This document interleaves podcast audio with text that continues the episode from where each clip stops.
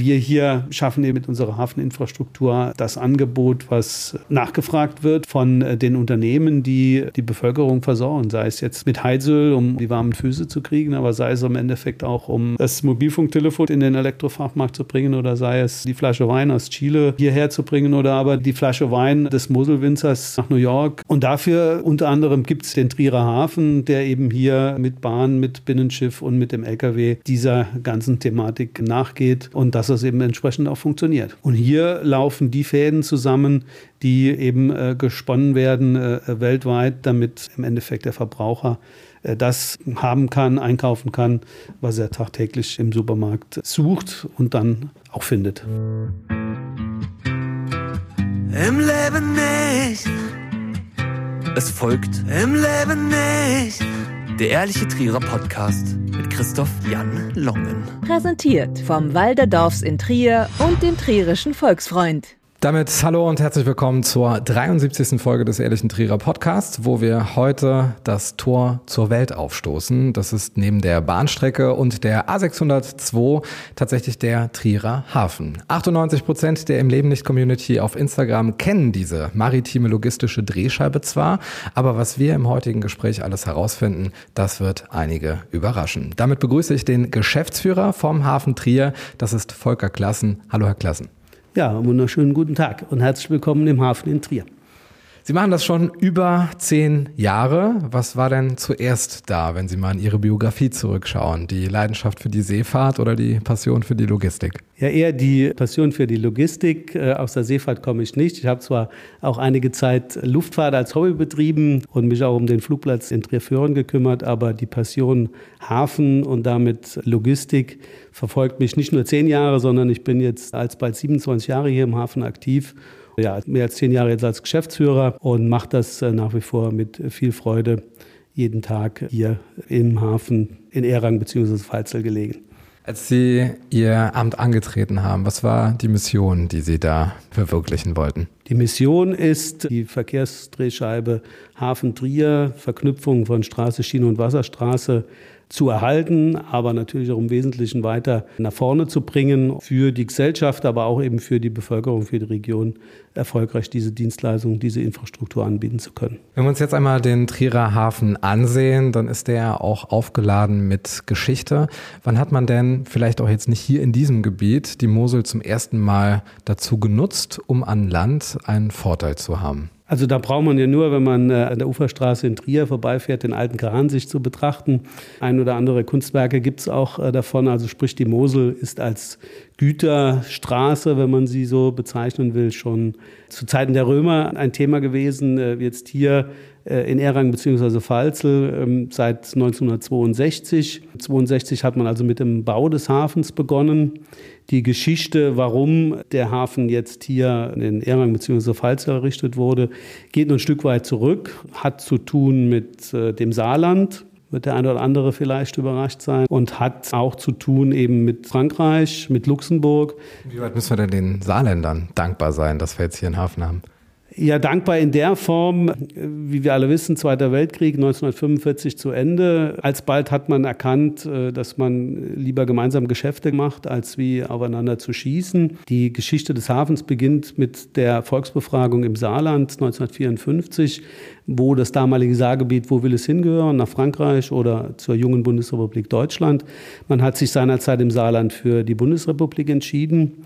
Äh, Frankreich hat dann im Zusammenhang mit dieser Entscheidung und der Umsetzung zur Bedingung gemacht, die Mosel als Großschifffahrtsstraße auszubauen. Großschifffahrtsstraße deshalb, weil in Elsass-Lothringen damals die Montanindustrie den Anschluss an die Weltmärkte mit dem Binnenschiff äh, benötigt und auch gesucht hat. Und dafür braucht man die Mosel. Und die Mosel fließt nun mal in den Vogesen beginnend durch Frankreich als Grenzfluss auch entlang von Luxemburg und dann durch Deutschland beziehungsweise mündet dann in Koblenz am deutschen Eck in den Rhein. Das kann man auch daran einfach ablesen, die Verträge, die seinerzeit geschlossen wurden, im Oktober 56 einmal äh, ja, Rückkehr des Saarlandes oder die Zugehörigkeit des Saarlandes zur Bundesrepublik Deutschland wurde seinerzeit beschlossen und vertraglich besiegelt und zwischen Deutschland, Luxemburg und Frankreich der Vertrag über die Ausbau und Schiffermachung der Mosel. Und das ist im Grunde genommen der Anbeginn des Hafens. Ohne äh, Hafen braucht man keine ausgebaute Mosel. Was heißt ausgebaute Mosel in dem Fall?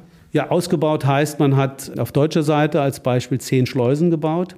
Auf äh, Luxemburger Seite, wenn ich das richtig im Kopf habe, gibt es eine und dann noch äh, eine ganze Menge am Oberlauf der Mosel auf französischer Seite heißt eben äh, schiffbar gemacht, um mit äh, Schiffen heute von 135 Meter Länge und 11,50 Meter Breite äh, diese Wasserstraße für Gütertransporte und mehr nutzen zu können. Weil einige diese Containerbilder aus Hafenanlagen, jetzt beispielsweise in Hamburg, so vor dem geistigen Auge haben. Wie viele Container passen auf so ein Schiff, das jetzt hier durch die Mosel fahren kann? Wenn Sie Hamburger Hafen oder Rotterdam, Antwerpen, das sind für uns eigentlich die Seehäfen, die entscheidend sind, weil eben durch den Rhein erschlossen und nicht allzu weit von uns hier entfernt. Diese großen Containerschiffe, eins, äh, wer jetzt hier bei mir im Büro sein könnte, würde das auch anschauen können. Ich habe jetzt nicht nachgezählt, wie viel sind es ungefähr? Die schaffen, die schaffen jetzt, äh, die größten Schiffe, das schafft 21.000 TEU, also 20 Fuß Container. Der Container 20 Fuß ist so 6 mal 2 mal 2 Meter groß. Die größten sind jetzt mittlerweile bei 24.000 solcher 20-Fuß-Container angekommen. Die Schiffe auf der Mosel, ich habe es erwähnt, 135 Meter lang, 11,50 Meter breit, äh, können so ja, 120 bis 130 Container äh, dieser Größe aufnehmen. Und Ist das schon gut im bundesweiten Vergleich? Ja gut, äh, im bundesweiten Vergleich, und dann muss die Wasserstraßen so vergleichen, ähm, wie sind sie ausgebaut. Die Mosel ist eben mit Staustufen schiffbar gemacht, der Rhein fließt fast ohne Staustufen, deshalb äh, haben sie da keine oder fast keine Größenbeschränkung. Bedeutet im Grunde genommen, auf dem Rhein fahren die Schiffe sind nochmal etwas größer. Also so Vergleich Landstraße, Autobahn? Auf ein Binnenschiff passen so zwischen 100 und 120 LKWs. Ja, und äh, auf dem Rhein kann das schon auch mal das Doppelte sein, ja. Je nachdem, wie groß das Schiff ist. Also da gibt es die sogenannte Jovi-Klasse. Das Schiff kann also knapp 500 äh, solcher 20-Fuß-Container transportieren auf dem Rhein. Wir befinden uns ja, wie Sie schon angesprochen haben, in einer Grenzregion. Auf der einen Seite ist die Industrie, auf der anderen Seite liegen die Rohstoffe. Wie ernst nimmt man denn jetzt hier den Trierer Hafen? Ist das tatsächlich so ein wesentlicher Faktor? Also für uns ist das ähm, schon ein wesentlicher Faktor oder wir sind ein wesentlicher Faktor, kann man auch an unseren Zahlen ablesen. Im Schnitt ähm, bewegen wir mit Bahn und Binnenschiff circa 1,4 bis 1,7 Millionen Tonnen jedes Jahr. Das versuchen wir natürlich auch noch auszubauen und zu steigern. Thema Verkehrswende.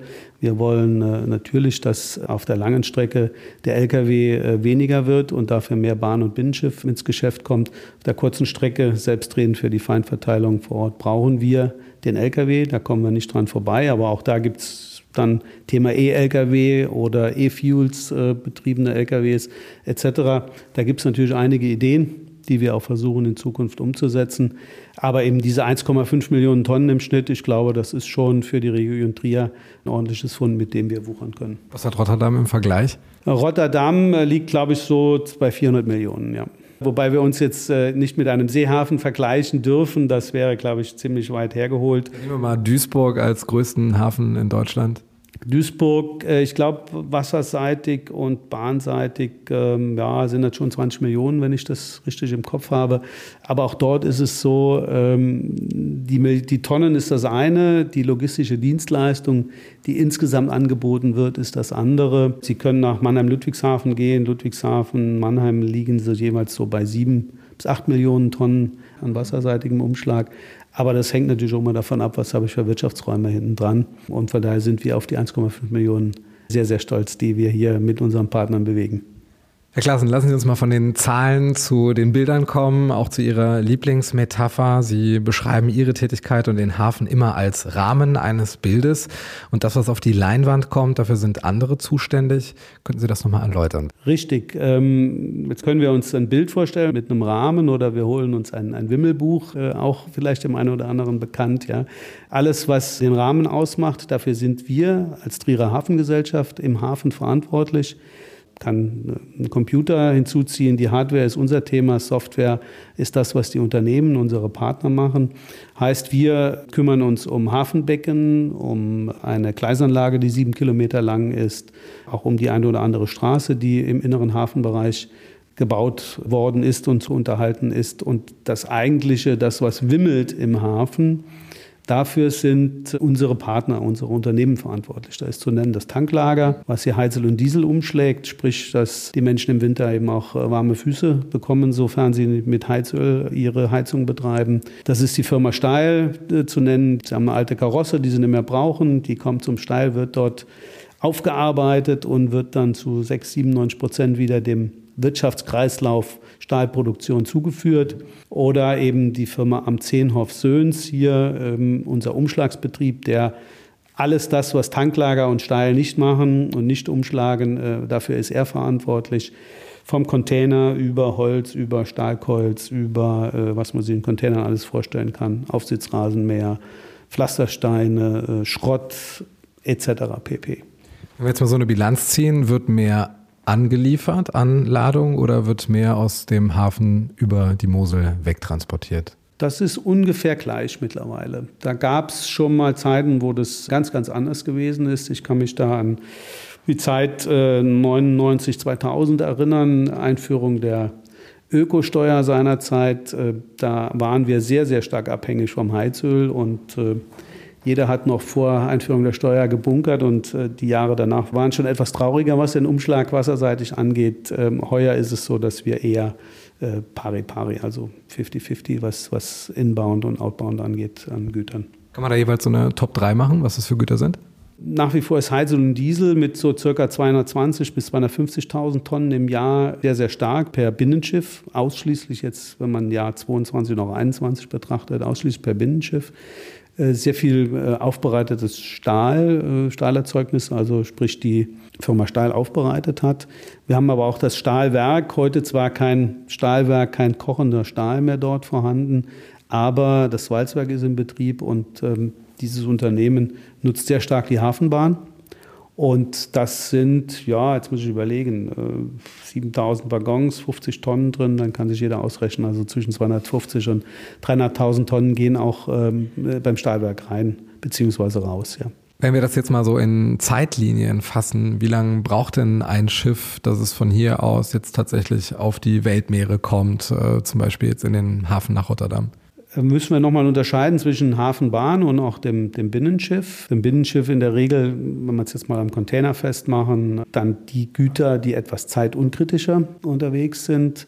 Auf der Hafenbahn dann die etwas zeitkritischeren Güter. Jetzt an einem Binnenschiff mal festmachen, klar, zuerst fährt das Schiff mal von Antwerpen, Rotterdam, eben schon mal genannt, die Seehäfen, die für uns hier im Südwesten Deutschlands eigentlich entscheidend und wichtig sind fährt man erstmal mit dem Binnenschiff bis nach Koblenz, um dann den Rhein zu finden und den Rhein hinab dann äh, irgendwann in Antwerpen, Rotterdam zu sein. Vielleicht gehen wir aber noch mal ein Stück auf, auf das Tanklager ein. Ähm, in der Regel braucht ein Schiff zweieinhalb Tage von Antwerpen, Rotterdam, wenn es im 24-Stunden-Betrieb unterwegs ist.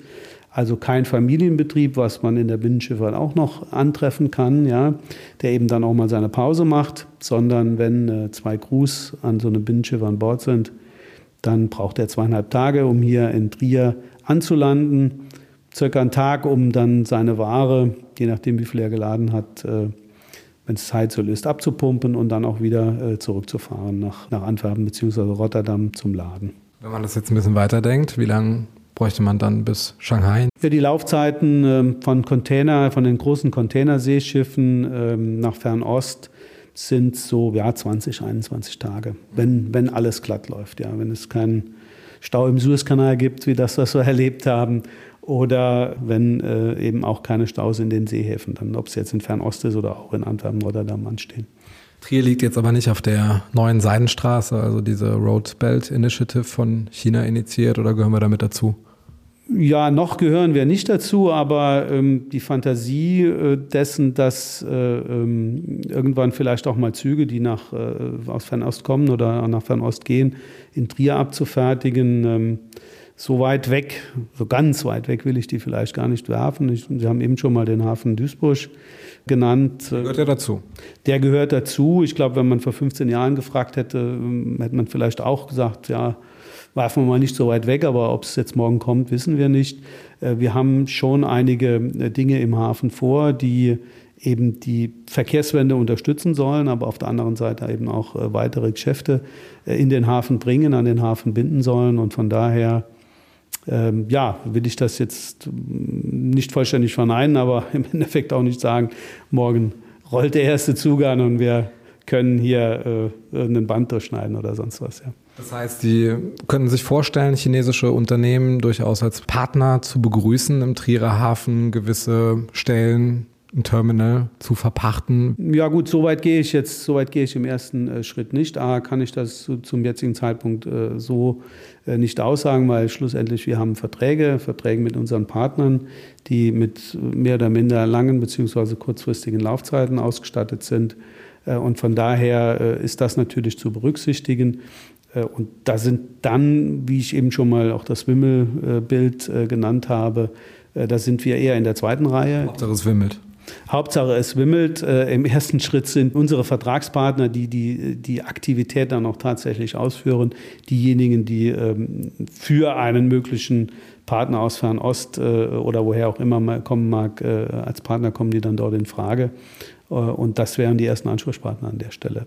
Aber wir unterstützen das Thema in der Form, äh, dass wir Geschäft an den Hafen binden wollen, dass wir Geschäft äh, zum Hafen bringen wollen, werden da auch nochmal gemeinsam mit ähm, unseren Partnern, zum Beispiel in diesem Jahr auf der Transportlogistikmesse in München, dabei sein. Ähm, findet alle zwei Jahre statt, Europas größte Logistikmesse. Und da sind wir mit unserem Partner am Zehnhof Söhns, der äh, jetzt ähm, aktuell das Umschlagsunternehmen bei uns hier ist, sind wir da auch als Aussteller unterwegs und aktiv.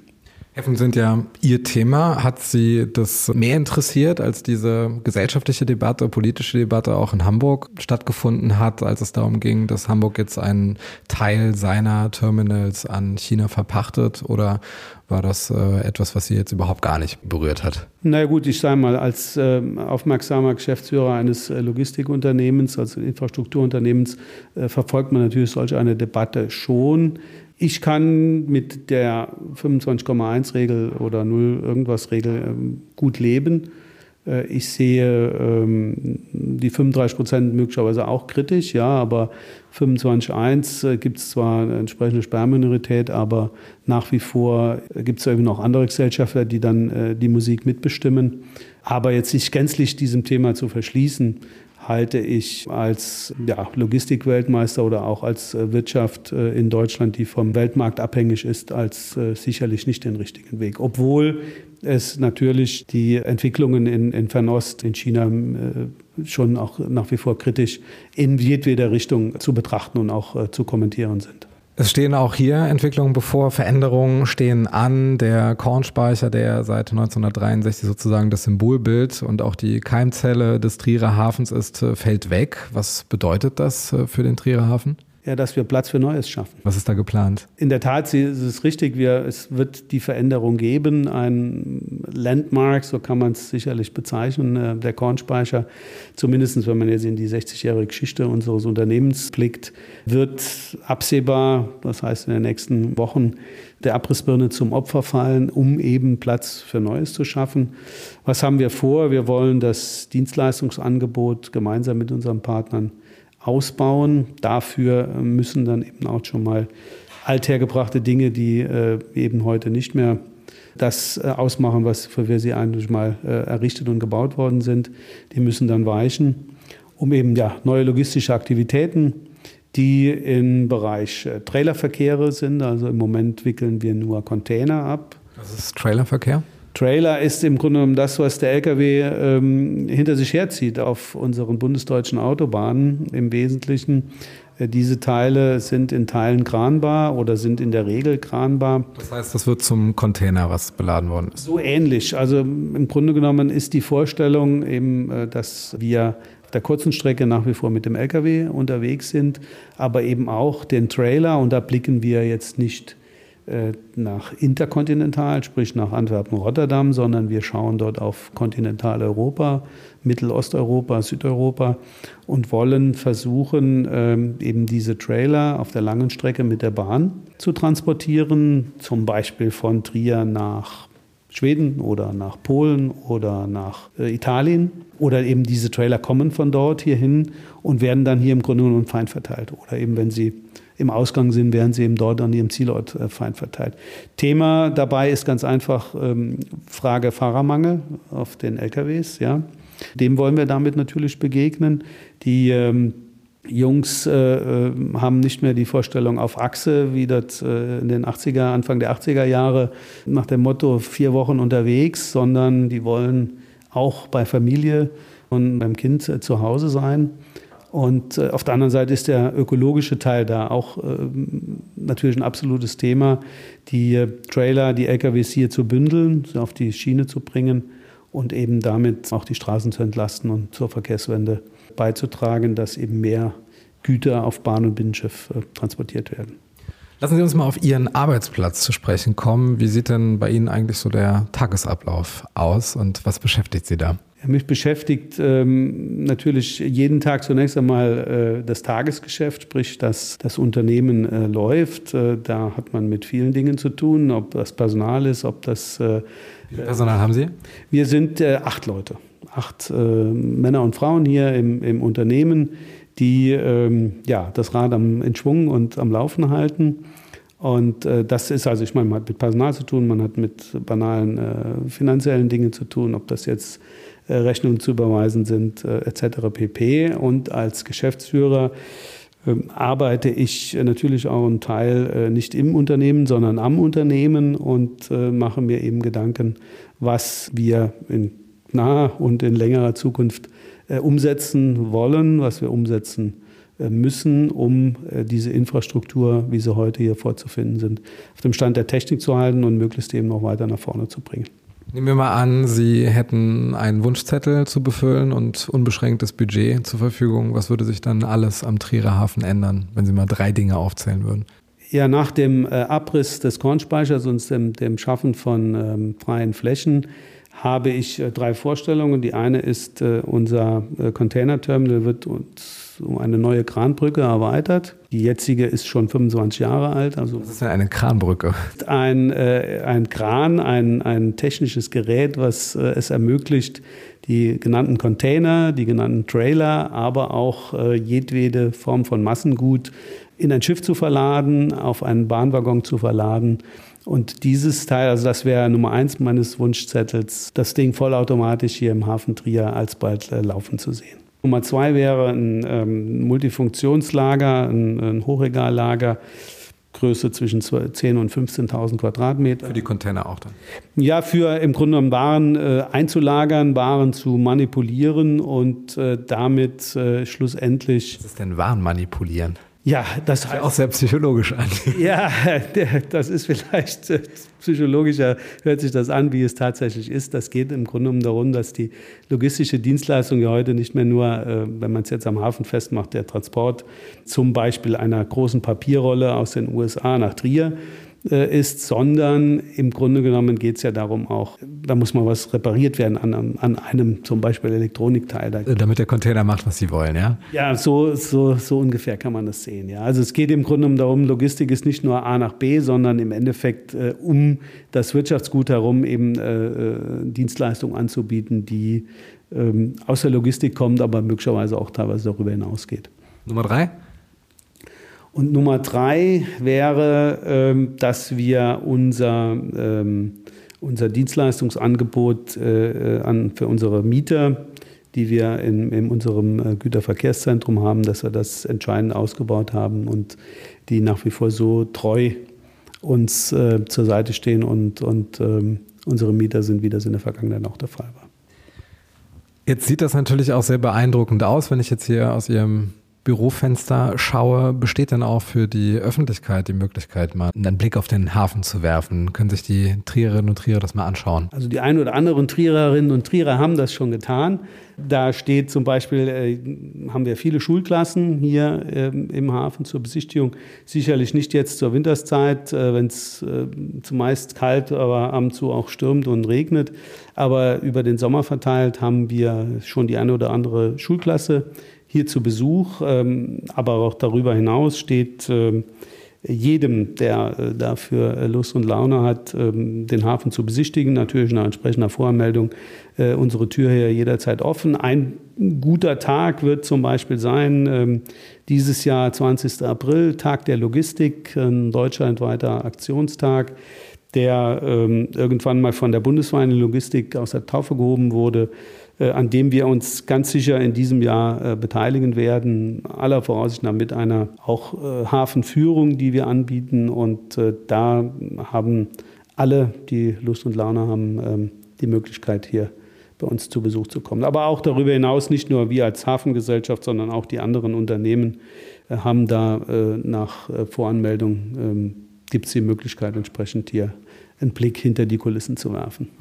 Wir kommen zu Fragen aus der im Leben nicht Community, die Ihnen ja jetzt auch indirekt einen Besuch abstattet. Erste Frage von Martin. Was macht die Wasserstraßen gegenüber dem Gleis der Straße und der Luft konkurrenzfähig? Ich habe eben schon mal das Beispiel gebracht, dass so ein Binnenschiff, wie es jetzt hier auf der Mosel verkehren darf, äh, als Einzelfahrer 135 Meter lang, 11,50 Meter breit, knapp 120 Lkw es ähm, aufnehmen kann, bildlich gesprochen. Im Schnitt haben diese äh, Schiffe so 2000 Tonnen äh, an Gütern geladen. Ähm, und das, glaube ich, macht die schon äh, konkurrenzfähig. Äh, natürlich, äh, einschränkend muss man heutzutage dazu sagen, äh, wir brauchen immer ein bisschen Wasser unterm Kiel. Das ist sicherlich ein Thema, was auf der Mosel durch die Stauhaltung kein Problem ist. Aber, wie ich eben schon mal erwähnt habe, die Mosel fließt irgendwo bei Koblenz in den Rhein. Und wenn im Rhein kein Wasser ist, so wie wir es im Sommer 22 als Beispiel erlebt haben, dann haben wir natürlich auch Schwierigkeiten. Deshalb ähm, sind wir ja auch eine Güterdrehscheibe, verknüpfen hier Straße, Schiene und Wasserstraße miteinander. Und wenn dann das System Wasserstraße eben mal nicht oder nur eingeschränkt funktioniert, dann haben wir immer noch die Bahn. Und ja, wenn alle Stricke reißen, äh, nochmal, wir verteufeln den Lkw nicht, sondern wir brauchen ihn auf der Kurzstrecke. Dann muss man ihn auch schon mal auf der Langstrecke einsetzen. Das ist keine Frage, um im Grunde genommen den Anspruch des Kunden äh, gerecht zu werden. Und der verlangt nun mal, dass möglichst die Ware dann, wenn sie irgendwo gebraucht wird, auch da ist. Transportkapazität ist das eine, CO2-Bilanz das andere. Also da sehe ich ähm, sicherlich auch den einen oder anderen Nachholbedarf. In der Tat, ähm, äh, manches Binnenschiff äh, fährt schon etwas länger, ähm, nicht auf den Weltmeeren, sondern auf den Flüssen in Deutschland. Äh, da ist die Branche natürlich gefragt, ähm, was zu tun. Aber ich glaube, und äh, da bin ich mir auch ziemlich sicher, dass trotz allem ähm, das Binnenschiff das ökologischste Verkehrsmittel äh, ist, was, was man einsetzen kann. Nochmal die 120 LKWs zusammengenommen. Äh, es ist natürlich eine Frage des CO2-Ausstoßes, ja, aber man darf natürlich auch nicht äh, vergessen, ähm, neben dem, dem Ausstoß der, der Stickoxide etc. pp findet auch eine Abnutzung der Infrastruktur statt. Und jeder LKW macht mehr, mehr, mehr an Straße kaputt, wie das jede Pkw macht. Und von daher ist, glaube ich, jeder LKW, der auf dem Binnenschiff oder auf der Bahn landet, sicherlich äh, sinnvoll, ökologisch, ähm, aber auch äh, wirtschaftlich und volkswirtschaftlich gesehen. Schöne Überleitung, die Sie gegeben haben zur nächsten Frage. Die kommt von Thomas. Einige Hörer kennen ihn ja als den Jim Christ. Wieso gibt es so wenig Schiffsindustrie in Trier? Ja, wir haben die Schiffswerft Boost. Ähm, jeder wird sie vielleicht kennen. Ähm, unmittelbar am, am IAT Tower gelegen. Äh, da sind wir auch nach wie vor froh drum, dass, dass schlussendlich äh, zumindest dort noch Reparaturen. Das ein oder andere neue Schiff äh, habe ich in meinen 27 Jahren auch dort schon entstehen sehen. Äh, in der Tat ähm, ist aber da äh, eher die Niederlande führend als wie das, was das wir jetzt hier in der, in der Region ähm, entsprechend noch Schiffswerften etc. pp. hätten. Und damit kommen wir jetzt zum Quickfire. Das bedeutet für Sie 16 kleine Container, die es abzufertigen gilt. Sind Sie bereit? Ich bin bereit, ja. Vorab müssen wir aber klären, wo kommen Sie eigentlich nochmal gebürtig her? Also ich stamme ähm, von der Büdlicher Brück. Das ist äh, gelegen circa 18 Kilometer vom Hafen entfernt, wenn man Richtung Erbeskopf und äh, dem Hunsrück unterwegs ist. Da äh, kommt man an so einer bekannten Kreuzung vorbei. Da stehen ein paar Häuser und da bin ich aufgewachsen. Dann kommen wir jetzt zu den 16 Fragen. Ihre drei Lieblingswörter auf Trierisch. Oh, sauber. Mach mein Teller fertig. Und Helmut Leindecker. als Wort, als Begriff für die gesamte Region. Ihr Lieblingsort in Trier? Ist der Hauptmarkt. Ihr Trierer Lieblingsgericht? Ist ähm, Tierdisch. Wie oft waren Sie in Ihrem Leben schon auf der Porta Nigra? Fünfmal. Das letzte Konzert, das Sie besucht haben? Ja, da bin ich im Moment unschlüssig, aber ich kann in jedem Fall vorausblickend sagen, dass ich im April im Theater mir das Musical Comedian Harmonists anschauen werde. Ihre Trierer Lieblingsgastronomie? Ist das Weinhaus. Trier ist lebenswert, weil? Es eine hervorragende Altstadt hat mit einem großen Angebot äh, verglichen mit anderen Städten in der Größe. Welchen Hafen würden Sie gerne einmal besichtigen und warum? Tatsächlich war ich in Rotterdam schon öfters. Antwerpen bin ich bisher immer nur vorbeigefahren. Welche drei Bücher möchten Sie empfehlen? Also, ich empfehle zum einen äh, von Pero Micic, äh, Bright Future Business. Ein Buch, was mir hilft, die Zukunft des Hafens ja, weiter zu gestalten. Als zweites Buch empfehle ich von Evan Osnos, Mein wütendes Land. Da geht es um eine Reise durch die gespaltenen Staaten von Amerika. Und als drittes Buch empfehle ich die Frankfurter Allgemeine Zeitung. An welche Einrichtung würden Sie gerne spenden und warum? Ich würde gerne spenden an einmal die Tafel, gibt es leider zwei, an die regionalen Tafeln äh, und zum anderen an den Zeltschule e.V. in München. Die Tafeln in der Region lesen wir immer wieder in den Medien jetzt, dass äh, dort äh, doch ähm, mehr und mehr Zulauf herrscht, äh, um die zu unterstützen.